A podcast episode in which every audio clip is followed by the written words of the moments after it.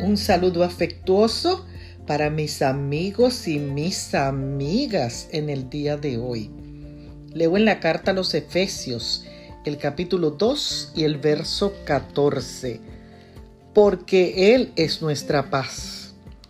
Mientras escuchaba el fuerte ruido de los fuegos artificiales que celebraban la independencia de los Estados Unidos de Gran Bretaña, Pensé que tenemos fuegos artificiales en nuestras vidas, en las relaciones familiares, en la atmósfera financiera, laboral y espiritual que suenan tan fuerte que rompe el silencio y la tranquilidad de nuestras emociones y perturban nuestra paz al vivir en el caos de este mundo.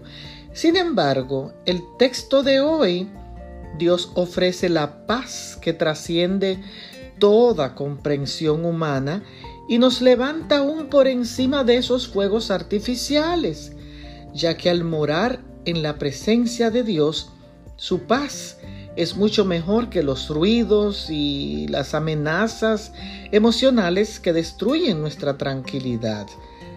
Al iniciar tu día, busca de Dios, ese Dios todopoderoso que te mantiene lejos de toda agitación y angustia y que te promete ser tu paz siempre. Bendiciones.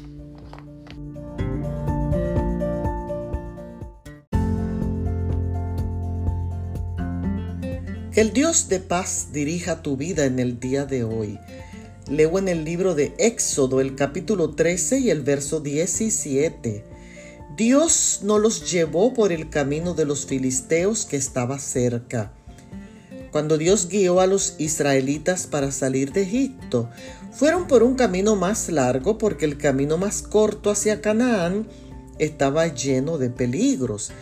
Dios miles de veces me ha hecho transitar por el camino más largo, pero en esa demora he tenido tiempo para poner mis pensamientos, y emociones en orden y para fortalecerme física, mental y espiritualmente para permanecer en paz y confiar en Dios. He aprendido que el camino corto no siempre es el mejor. En mi experiencia, he conocido que Dios me ha permitido tomar el camino más largo para que en mi vida profesional, familiar y espiritual yo esté mejor preparada para los retos que tengo por delante. Quiero animarte a que tengas paciencia cuando las cosas se desarrollan con lentitud. Confía en el plan y el propósito de Dios para tu vida. Dios te lleva por el camino más largo. Bendiciones.